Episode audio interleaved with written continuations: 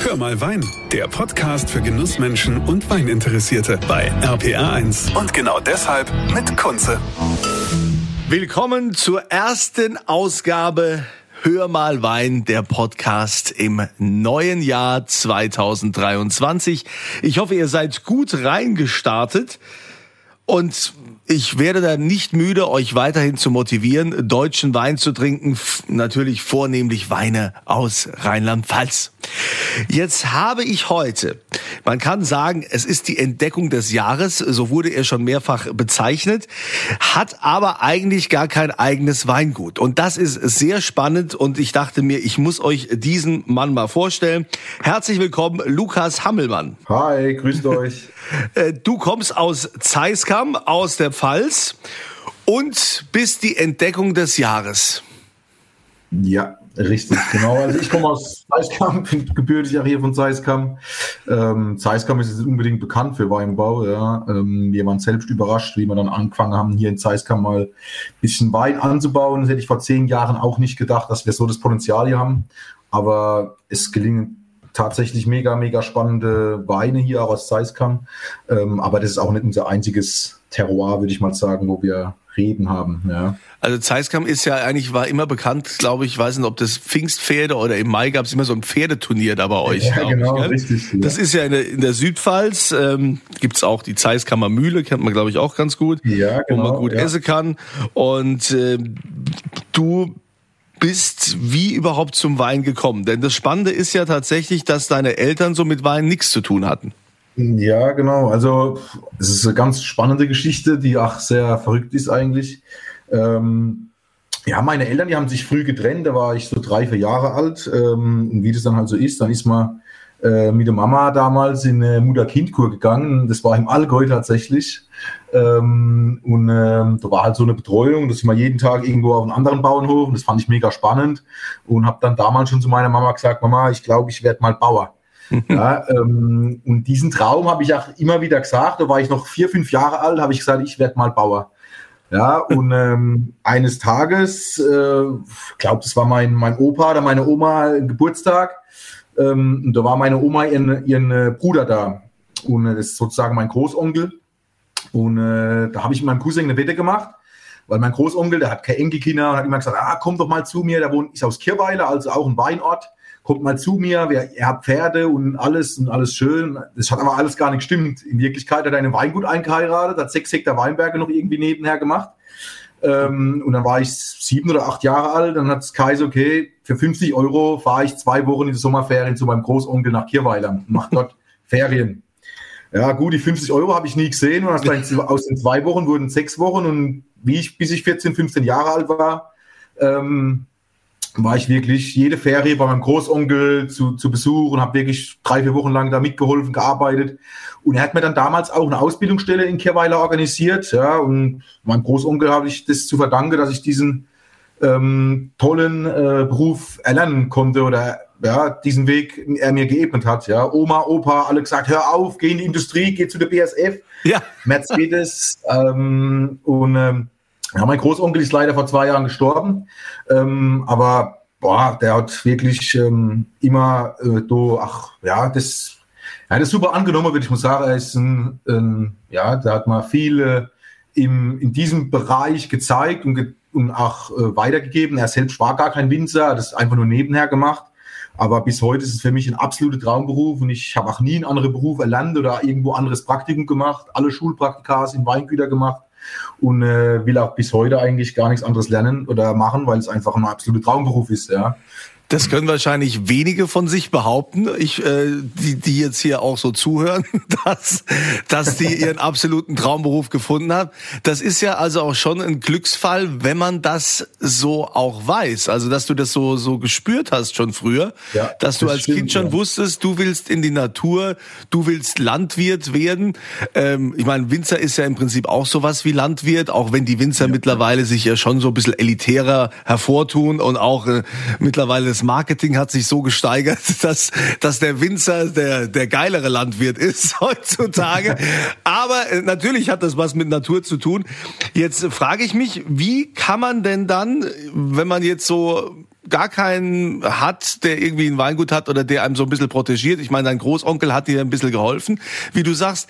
Ähm, aber wie kann man denn dann in der Branche da überhaupt Fuß fassen? Wie, wie ja, das, hat das funktioniert? Ja, also wenn ich mal zurückblicke, also wir haben 2015 da die Idee gehabt, das zu machen. Das war wirklich, also bis heute ist ein ganz, ganz schwieriger und harter Weg. Ähm, und ist auch immer noch, erstens mal ist Winzer ein, kein einfacher Beruf äh, und das alles unter den Hut zu bringen, ist auch nicht immer einfach. Ähm, ich habe damals in meiner Ausbildung ein bis heute ein, einer von meiner besten Freunde, den Danny, kennengelernt. Der hat auch ein Weingut in Hambach in Neustadt. Ähm, der hat gesagt, hey, du bist so ein toller Kerl, komm mal, helf mir alles am Wochenende. Dann haben wir da alles zusammen was gemacht und äh, im Weinberg zusammengearbeitet, haben richtig Spaß gehabt und irgendwann hat zu mir gesagt, da waren wir gerade Mitte vom Meisterkurs, im Winzermeisterkurs, er hat gesagt, mach doch mal ein bisschen was selbst. Und dann habe ich gesagt, hopp, auf, ich stelle zwei, drei Fässer zu dir in die Halle ähm, gibt mir ein paar, Wein, ein äh, paar Reben. Ähm, dann habe ich einen Weinberg gekriegt von ihm, einen Riesling, den haben wir heute noch, einen Riesling im Hambacher Schlossberg, ähm, wurzelechte Reben und haben dann, und haben dann 1000 Liter Wein gemacht. Das war 2016er Jahrgang. Ja. Mhm. Und äh, da haben wir damals 2016 Interview gehabt. Na, nee, in Berliner Zeitschrift, nee, wir machen das alles nebenher, wir wollen nie größer werden wie 5000 Flaschen und alles Hobby. Und äh, ja, und heute sind es vier Hektar. Äh, wir sind dann auch nicht mehr bei meinem Kollegen in der Halle, sondern haben ein eigenes Weingut hier in Zeiskam äh, und machen so knapp 20.000 Flaschen, ja, Tendenz steigend. Ja, aber jetzt ähm, mit dem eigenen Weingut, das, das, das kam ja dann jetzt erst so, so nach und nach. Ja, also es war nicht mal einfach, musste ich, am Anfang musste man einen Wasserschlauch kaufen, weil es einfach niemand hatte oder ähm, weil meine Eltern, wie gesagt, die haben keinen Hof, kein, kein Weinberge, nix, 0,0 und auch mein, mein Großonkel, der hat, die haben alles verpachtet, da war nie die Möglichkeit, irgendwie jetzt was zu übernehmen oder einzusteigen. Ähm, das wollte ich eigentlich auch nicht, ja, ich wollte schon hier auch in Zeiskamp dann sein. Und äh, ja, es ist nicht alles so einfach. Es gibt Vorteile und Nachteile. Äh, meine Eltern sind natürlich immer dabei. Ähm, die helfen, wo es geht, aber es ist natürlich auch nicht vom Fach. Ähm, manchmal hat es Vorteile. Ich muss nicht immer irgendwie was rechtfertigen, den Stil, wo ich mache.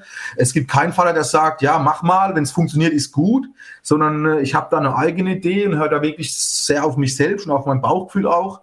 Ähm, manchmal wäre es doch aber ganz cool, wenn man so mal den Vater fragen könnte, hey, wie habt ihr das vor 20 Jahren gemacht? Oder ähm, ob wir nehmen noch einen Weinberg jetzt dazu, wo wir irgendwie verpachtet haben oder die Betriebsstätte wäre da. Das ist einfach alles nett. Ähm, irgendwie hat es Vor- und Nachteile, aber wenn ich ehrlich bin, ich bin mega froh, so wie es ist. Ähm, und man muss es auch annehmen und ja, muss es wollen. Aber wenn man, also wenn ich ehrlich bin, manchmal auch zu mir selbst, ähm, es schlaucht schon, es ist eine abartige Aufgabe, das alles so aus dem, aus dem Stein rauszustampfen. Das war schon wirklich eine Aufgabe, das muss man auch erstmal wollen, würde ich mal sagen. Trotzdem bin ich sehr, sehr froh, das zu machen. Und die, die mich kennen, es wird wahrscheinlich auch einige geben, die das hören hier, die werden wissen, wie ich bin.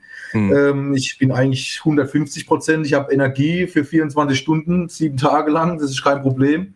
Ähm, und ohne das wird es auch nicht funktionieren oder hätte es auch nie funktioniert und wäre ich niemals da, wo ich jetzt bin. Ja. Also das heißt, mit dem Freund zusammen hast du dann, äh, konntest dann, hat er auch quasi einen Weinberg gegeben, wo du dann mal ja. den 2016er Jahrgang dich ausprobieren konntest. Ähm, ja. Und, und dann, wie ging das dann weiter mit, du musstest ja auch äh, irgendwie jetzt auch Weinberge pachten oder irgendwie da dran kommen? Ja, das stimmt. Also ja, wir haben dann 2016 mal geguckt, dann kam noch ein Spätburgunder Weinberg dazu aus Hochstadt, ähm, wo wir dann von befreundeten Winzer dann auch gekriegt haben und es ist auch bis heute so, dass wir natürlich nicht alle Weinbergen pachten oder kaufen können, weil da, da fehlt einfach das Geld, ja.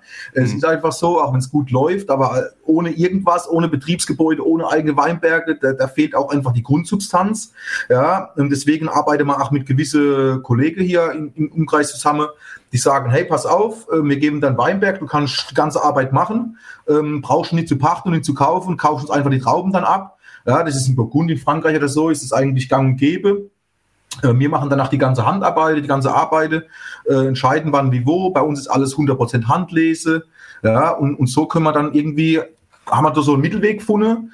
Ähm, und ja, jetzt haben wir auch hier in Zeiskam noch eine ein tolle tolle, tolle Betriebsstelle kriegt, ja, durch, ein, durch einen guten Freund von mir, der Dirk, der uns auch einige Weinberge gegeben hat, ja, wo sagt, hey, äh, meine Eltern haben Weinberge gehabt, die kannst du machen.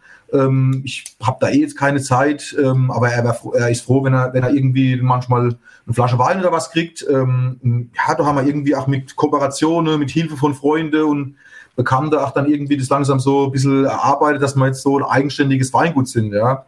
Ja, aber dieses, ich meine, äh, dieses Nicht-Perfekte ist ja letztendlich auch das, wo jetzt die Weinbranche dann auf dich schaut und sagt, eigentlich total geil, was der Typ da macht. Also der hat, der hat irgendwie nichts von daheim. Äh, da ist, äh, das ist kein Imperium, keine Weindynastie, wie das in vielen anderen Fällen ist. Der, der, der improvisiert einfach und kriegt damit auch noch so viel Aufmerksamkeit, dass man sagt in der Branche, hey, das ist die Entdeckung des Jahres. Ja, nee, also das, das auf jeden Fall. Am Anfang würde ich auch ehrlich mal sagen, ich glaube, einige haben das alles ein bisschen belächelt, haben gesagt, ja, der Hammelmann, lassen wir mal machen da, äh, hat ja ein großes Maul, ja, lassen wir mal einfach gucken, wo er hingeht. Und ich glaube aber heute ist es echt anerkannt und äh, im Gegenteil, wir haben viele Anfragen, hey, kann ich mal vorbeikommen, probier mal meine Weine, ähm, wie ist das, wie ist das, wie schmeckt dir das, ja. Ähm, mir war halt von Anfang an wichtig, und das ist vielleicht auch ein großer Unterschied zu vielen anderen Kollegen, die das alles super machen, aber mir war halt von Anfang an wichtig, äh, nichts zu imitieren oder nachzubauen. Wir wollten, wir wollten Hammelmann-Weine produzieren. Wir wollten jetzt nicht irgendwie was äh, aufgesetztes, was irgendwie schon auf dem Markt ist. Wir wollen komplette Eigenständigkeiten. So sind auch meine Weine. Die sind sehr unik, sehr eigenständig, so wie ich. Ja, die sind sehr elegant, können aber auch manchmal sehr laut sein. Ähm, und ja, deswegen sind wir auch froh, dieses Jahr die Auszeichnung vom Wienumkrieg zu haben. Ähm, das ist jetzt ähm, ja im Moment äh, ein großer One, ja. Ähm, wobei man auch sagen muss, es ist auch schwierig, an unsere Weine ranzukommen. Schon seit drei Jahren geht alles bei uns über Subskription. Ach ja. Bedeutet im Prinzip, es gibt eine Subskriptionverkostung im Januar. Ähm, und dann können die Leute die Weine probieren und dann vorbestellen und bezahlen. Da ist der Wein noch gar nicht abgefüllt, ist der Wein schon bezahlt. Und dann meistens im Sommer füllen wir die Weine ab und dann gehen sie in de, zum Kunde. Ja.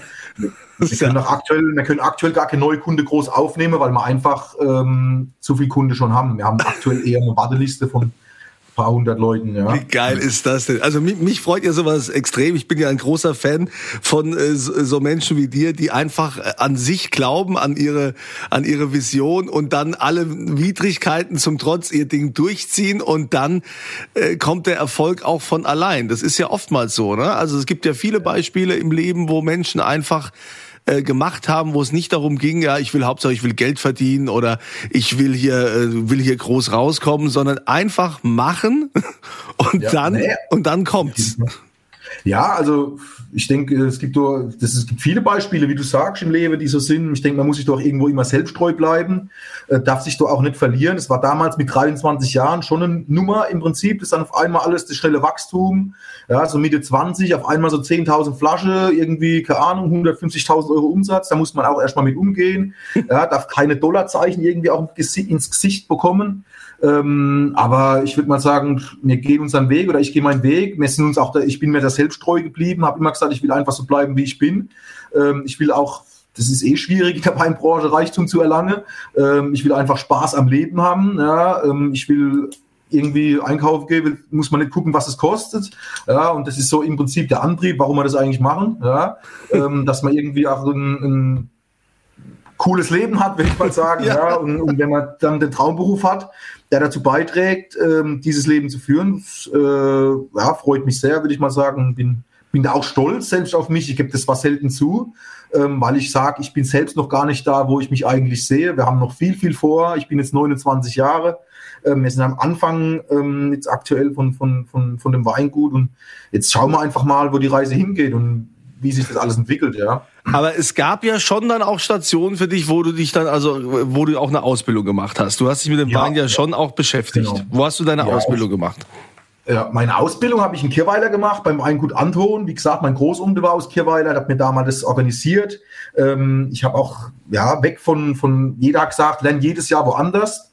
Ähm, ich war damals der, der erste Lehrling, glaube ich, beim, beim Ralf ähm, und bin da auch mega froh, dass ich damals da hingegangen bin, ja, weil dort hast du das Arbeiten gelernt. Ich war drei Jahre dort, ich im zweiten Jahr habe ich ganz andere Verantwortung übernehmen können, wie jemand, der jedes Jahr gewechselt ist. Ähm, das ist natürlich kein VDP oder High-End-Weingut, aber es war eine solide Top-Qualität für Pfälzer Mittelklasse-Segment, ja, mhm. und ich bin mega froh, damals dort meine Ausbildung gemacht zu haben, auch machen zu haben zu dürfen.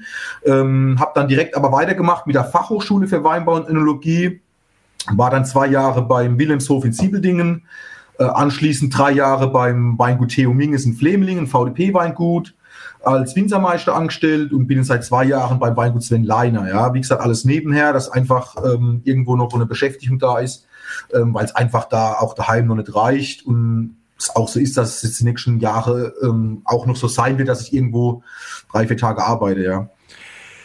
Du hast gesagt, ähm, deine Weine machst du, willst du authentisch machen. Äh, du machst es so nach deinem Gefühl. Wie darf ja. ich mir das vorstellen? Ich, ich kam ja noch nicht in die, in die Verlegenheit, das Glück, äh, Wein von dir zu bekommen. Bei der Subskription habe ich auch gepennt. Also von daher musst du es mir mal beschreiben. Bei deinen Weinen, auf was kommst ja. du an? Also wie arbeitest du im Weinberg? Ja, wir, wir, versuchen halt die Herkunft wirklich auch im Wein wiederzuspiegeln, ja, im Weinberg selbst, ähm, aber arbeiten wir komplett nachhaltig. Wir sind zwar nicht bio- oder biodynamisch zertifiziert, ähm, außer unser Zu die, diese, diese Ko äh, Kooperationen mit unseren befreundeten Winzern sind aber alle Weinberg biologisch und auch biodynamisch. Wir ähm, arbeiten einfach und das wird auch ein, Ziel sein im Prinzip, wenn man dann mal irgendwann in den nächsten Jahren daheim ist, komplett äh, sich zu zertifizieren. Ähm, und wir haben nur drei Rebsorten, Riesling, Spätburgunder und Chardonnay. Das sind sozusagen auch die, die großen Weine der Welt. Ja, ähm, das war für mich auch von Anfang an klar. Wir wollen kein Muscatella, kein Sauvignon Blanc, irgendwie was easy drinken. Wir wollen was mit Nachhaltigkeit, mit, mit wirklich mit Kraft, mit Lagerfähigkeit. Äh, Im Weinberg äh, tun wir alles mit der Hand lese. Ähm, selbst im Keller dann wird es im Prinzip alles schonende Verarbeitung. Ähm, es kommt alles ins Holzfass, äh, Spontangärung, ohne Temperaturkontrolle, macht alles BSA. Ähm, die Lagenweine liegen 24 Monate im Keller, die guten Ortsweine 12 Monate. Ähm, außer die Lagenweine sind alles Landweine ähm, teilweise unfiltriert und filtriert. Das entscheidet man je nach Jahrgang, je nach Trübung. teilweise kein Schwefel, teilweise minimale Schwefelgabe, entscheidet man auch nach Jahrgang. Das ist alles auch ein bisschen was mit Bauchgefühl zu tun, mit Geschmack. Äh, und selbst meine Weine würde ich äh, beschreiben als, sie zeigen wirklich ihre Herkunft, von welchem Boden kommen sie. Ja, ähm, die Mineralität ist zu spüren. Wir haben keine aufgesetzte Frucht. Sie haben viel Würzigkeit, herbale Noten und sind einfach auch sehr lagerfähige Weine, die wirklich auch 15 Jahre, 5 bis 10 Jahre im Keller auch reifen können, ja. ja Finde ich gut. Also, das ist, das ist auch schön, wenn die lagerfähig sind, weil es gibt ja welche, die halten nicht einmal ein Jahr. Also, von daher, von daher. Aber was für eine mega Geschichte. Also, ich äh, kann dich dazu nur beglückwünschen. Ich finde das total spannend, dass du da deinen Weg äh, gegangen bist und natürlich noch gehst. Es werden ja noch mehrere äh, mehrere Stationen äh, sein, wie du schon selbst gesagt hast. Lukas, ich danke dir ganz herzlich für deine Zeit. Ich weiß, du hast wirklich viel um die Ohren im Moment. Äh, ganz großen Respekt für das, was du in jungen Jahren schon geschaffen hast. Und ich hoffe, wir kommen dann mal dazu, irgendwann auch mal persönlich so ein, zwei, drei, vier, fünf, sechs Flaschen zu leeren.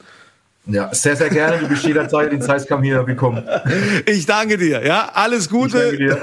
Und euch wünsche ich natürlich auch eine schöne Zeit und immer volle Gläser. Das war Hör mal Wein, der Podcast für Genussmenschen und Weininteressierte mit Kunze auf rpa1.de und überall, wo es Podcasts gibt.